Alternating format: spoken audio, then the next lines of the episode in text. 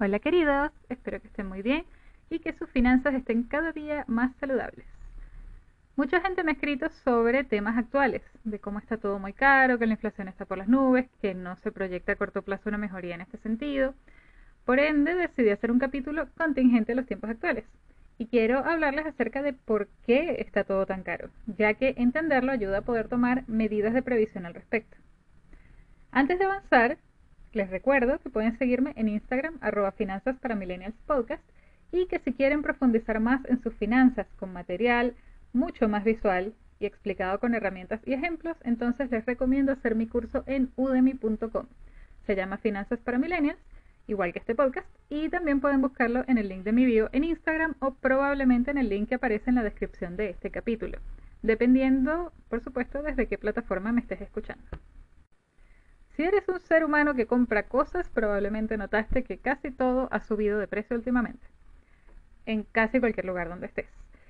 Entonces, quiero ayudarte a entender qué hay detrás de eso para que, bueno, puedas saber cómo, saber qué precauciones tomar y cómo observar el panorama para entender lo que se viene hacia adelante. De base, hay dos razones esenciales por las que los productos o servicios pueden subir de precio. Uno es la inflación y el otro es la devaluación. Inflación es cuando los precios suben por diversas razones que vamos a ver en un momento. Devaluación es cuando la moneda de tu país pierde valor ante otras monedas extranjeras. Ambos suelen llevar a las mismas consecuencias, pero no son lo mismo y es importante distinguirlos. Les voy a poner un ejemplo local de lo que es la devaluación. Cuando yo llegué a Chile hace ya casi nueve años, el dólar costaba 550 pesos chilenos y demoró años, pero años subiendo muy lentamente hasta llegar a costar 700 pesos chilenos, por lo que la economía desde ese punto de vista era muy estable. En el 2019 fue el estallido social y saltó a costar 830 pesos, y después bajó de nuevo, pero se volvió mucho más inestable y empezó a subir y bajar mucho más. Y cuando llegó la pandemia y las cuarentenas, en el 2021 se mantuvo, digamos, relativamente estable entre 700 y 800, y finalmente con la inestabilidad política saltó el mes pasado de 840 a 1045, superando una barrera incluso psicológica bastante fuerte que es la de los mil pesos. Y todo el mundo entró en pánico. Empezaron a comprar dólares a lo loco, lo cual hizo que el precio siguiera subiendo. Y finalmente el Banco Central tuvo que intervenir para poder bajarlo a una cifra que ronde los 900 pesos. ¿Por qué todo esto es importante? Porque la devaluación y la inestabilidad del dólar hablan de que el peso chileno vale menos, y de hecho es en este momento la segunda moneda de peor rendimiento en el 2021. Después del peso argentino, que es la número uno. Ahora bien, ¿por qué me afecta que valga menos si yo vivo en Chile y no uso dólares? Simple, porque vivimos en un mundo globalizado. Ningún país produce todo lo que necesita producir. En el caso de Chile, el 60% de la canasta básica está compuesta de productos importados y los que no son importados seguramente importan otros elementos como los envases o los componentes de conservación o las maquinarias, por ejemplo. Entonces, básicamente, cuando sube el dólar, sube todo. Pero como les decía, la devaluación no es el único elemento. La inflación, que es el aumento de precios, tiene como dos ejes principales. Uno de ellos es la inflación por demanda, y esto lo hemos hablado en otros capítulos, que cuando mucha gente empieza a comprar un producto o servicio, este sube de precio. Y cuando es al revés, que hay mucho de ese producto o servicio y poca gente comprándolo, entonces baja de precio. Esto es la dinámica del mercado, oferta y demanda, y así funciona de manera natural. Es lo que les decía del dólar, si mucha gente compra dólares, entonces estos suben de precio. Y lo que hace el Banco Central para reducir el precio es justamente aumentar la cantidad de dólares que se están vendiendo en el mercado. Aumenta la oferta. Durante la pandemia hubo una abrupta y generalizada necesidad de algunos productos, como mascarillas o alcohol gel que al principio subieron mucho de precio porque la oferta era poca y la demanda era mucha, pero a medida que se fueron fabricando en grandes cantidades el precio necesariamente bajó porque había mayor competencia. Para explicarlo mejor, si hay solamente dos personas vendiendo mascarillas, entonces pueden darse el lujo de venderlas más caras.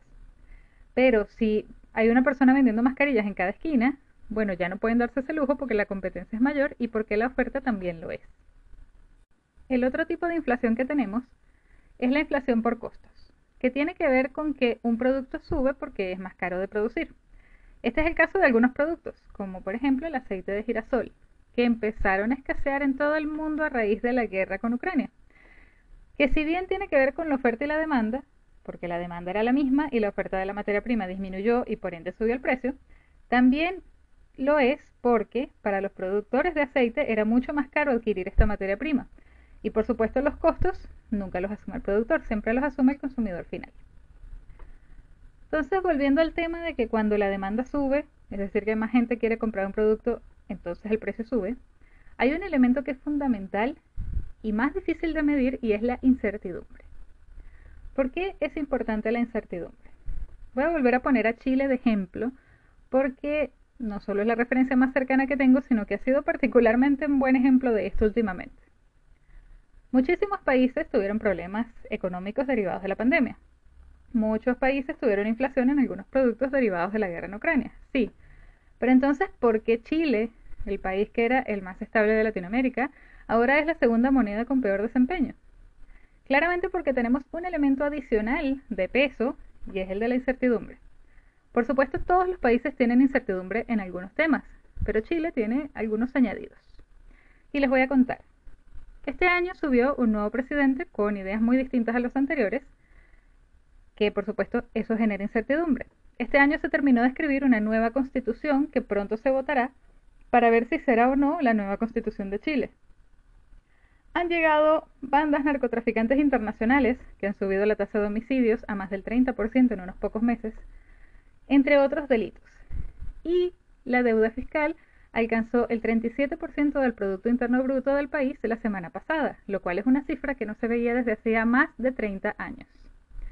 Entonces, todo este panorama que genera incertidumbre e inseguridad y que producen estos dos elementos, dos cosas. Una es que la gente hace más compras desesperadas para acumular o para cuidarse de la subida de precios, y esto aumenta por supuesto la demanda y los precios suben, y lo otro es que las mismas empresas buscan cubrirse de esta inseguridad que hace que de un mes a otro el dólar suba un 20% de su valor y la materia prima también pueda subir mucho de precio y todo eso. Entonces, ¿qué hacen? Suben preventivamente el precio de sus productos para tener un mayor margen que permita absorber estos posibles problemas. ¿Y quién sale perjudicado con esto? Básicamente todo el mundo, pero sobre todo, como siempre, el consumidor final. Espero que con estos ejemplos y explicaciones quede más claro por qué todo está subiendo de precio tanto pero más allá de entender el por qué, necesitamos saber para qué nos sirve saberlo, ¿no? Bueno, por ejemplo, mi visión actual en Chile, con el panorama que les comenté, es el siguiente. Y ojo, esta es una opinión muy personal. Yo veo que las decisiones políticas que se están tomando son unas que van en contra de la estabilidad económica, lo cual va a seguir generando incertidumbre y va a hacer que la gente compre mucho más, tanto productos como dólares, por lo que creo que la inflación y la devaluación van a seguir creciendo. El Banco Central va a cesar su intervención pronto, eso es un hecho, y allí el dólar seguramente se va a disparar. ¿Por qué lo creo? Porque los elementos que hicieron que se disparara el dólar en un principio cuando el Banco Central intervino no se han resuelto, siguen estando allí. Por lo que no hay ninguna razón para que no suba más. También empezó a haber escasez de ciertos productos, lo cual va a seguir empujando los precios hacia arriba, y con lo de la nueva constitución va a ser un desastre económico ya sea que gane o que no gane. Porque si gana, si bien la constitución es muy interesante socialmente, desde el punto de vista económico es muy peligrosa y eso va a generar mucha más incertidumbre para toda la economía chilena. Y si no gana, lo más probable es que van a volver las protestas del estallido social y eso también va a generar inestabilidad económica. Así que no tenemos por dónde ganar desde el punto de vista financiero. También se está buscando aprobar una reforma tributaria que va a hacer que muchas empresas saquen su capital hacia afuera si es que no se van por completo y eso por supuesto suma más a la incertidumbre y a que la economía se vaya ralentizando. También siguen apareciendo nuevas enfermedades de riesgo que podrían lanzarnos a cuarentena en cualquier momento y eso por supuesto tampoco ayuda. Entonces, esto no se los digo para deprimirlos por supuesto, sino para que vean cómo se analiza un panorama económico para tomar medidas provisorias, o por lo menos cómo lo hago yo. ¿Qué serían buenas medidas previsorias en este caso?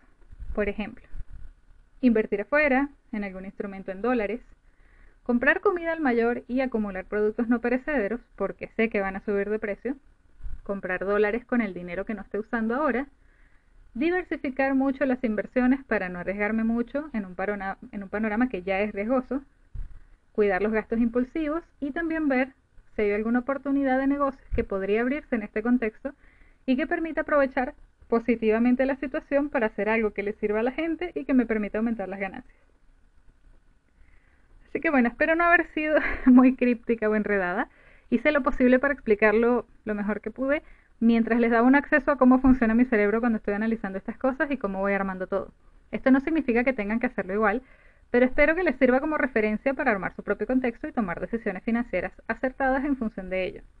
Recuerden también que las crisis no son para siempre y que solo se trata de intentar estar lo mejor posible en cualquier situación. Recuerden también que pueden escribirme con sus dudas, comentarios y sugerencias a mi Instagram arroba finanzas para millennials podcast y que estaré feliz de responderles. Así que nos encontramos la próxima semana para el último capítulo de esta temporada. Chao.